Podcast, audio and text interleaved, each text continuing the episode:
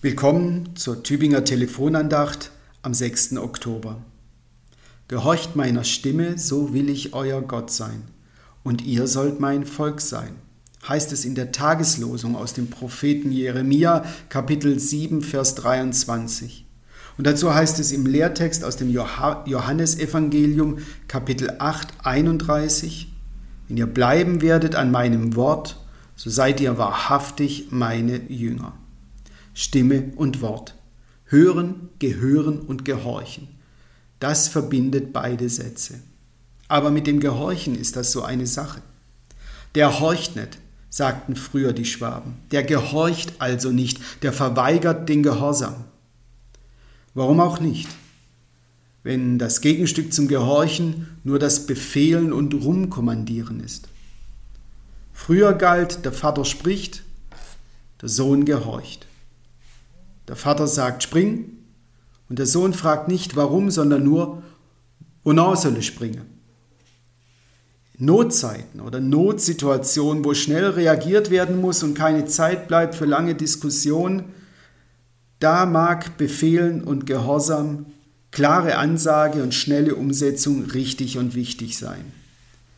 Aber ohne Not lebt das Leben vom Gespräch, vom Argumentieren, vom Austausch, vom Denken und Nachdenken, nicht von Befehl und Gehorsam.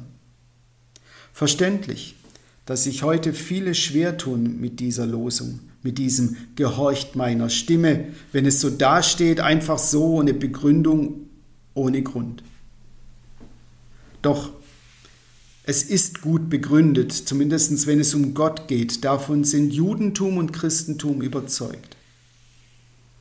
Der gute Grund für jüdische Menschen, diesem Gehorcht meiner Stimme Gottes sich nicht zu verschließen, ist der Bund, den Gott mit seinem Volk geschlossen hat. Und für die christlichen Menschen ist es die Liebe, den wir, die wir mit Gott durch Jesus Christus verbinden.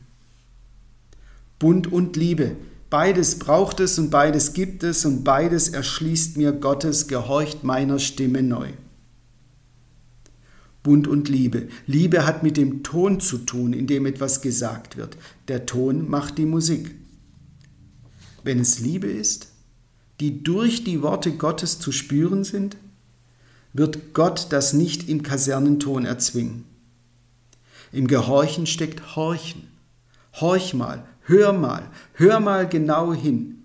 Das sagen wir manchmal zu unseren Kindern, wenn sie ganz leise etwas bewusst hören sollen.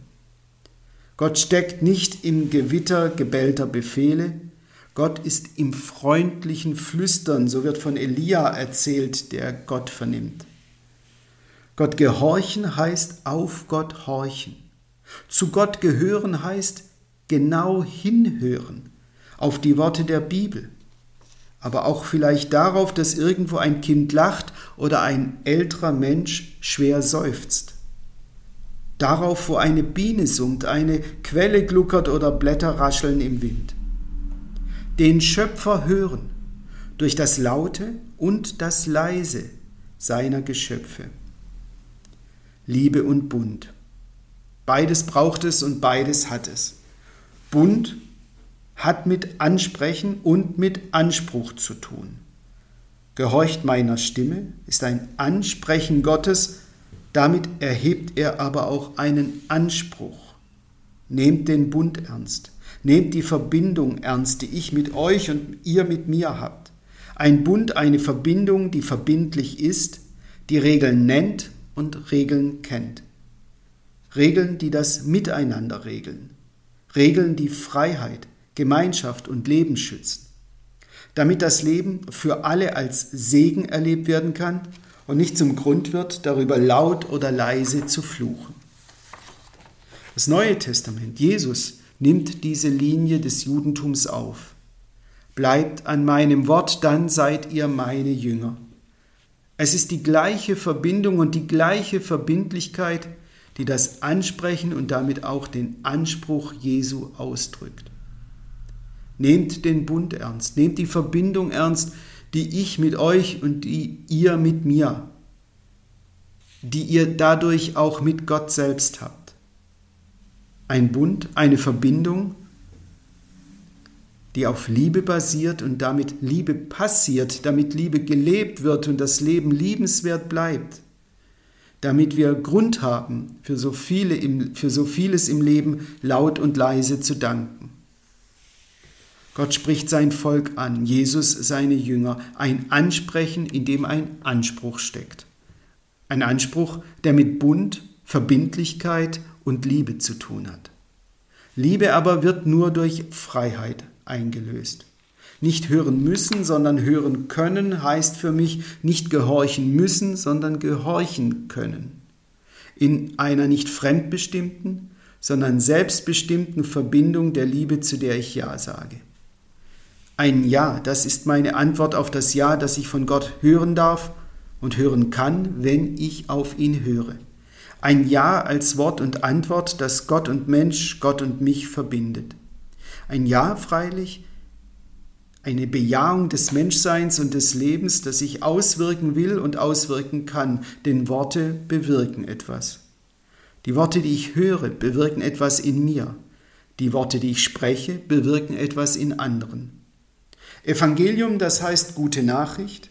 Die Worte Jesu, die Worte Gottes, an denen wir bleiben sollen, wie es im Lehrtext heißt, sind Worte, die trösten, die aufbauen, die stärken, ermutigen, die nachdenklich machen, die auch liebevoll kritisieren.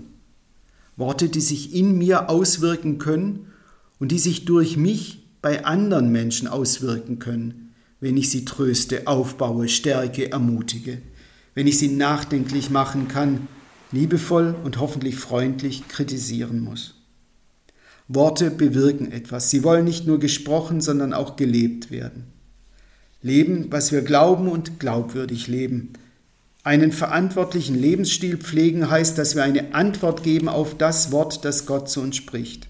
Eine Antwort geben, das zeigt, dass wir hören und gehören, horchen und gehorchen. Ich wünsche Ihnen einen gesegneten und hoffentlich leichten Tag. Ihr Pfarrer Michael Knöller aus Pfrondorf.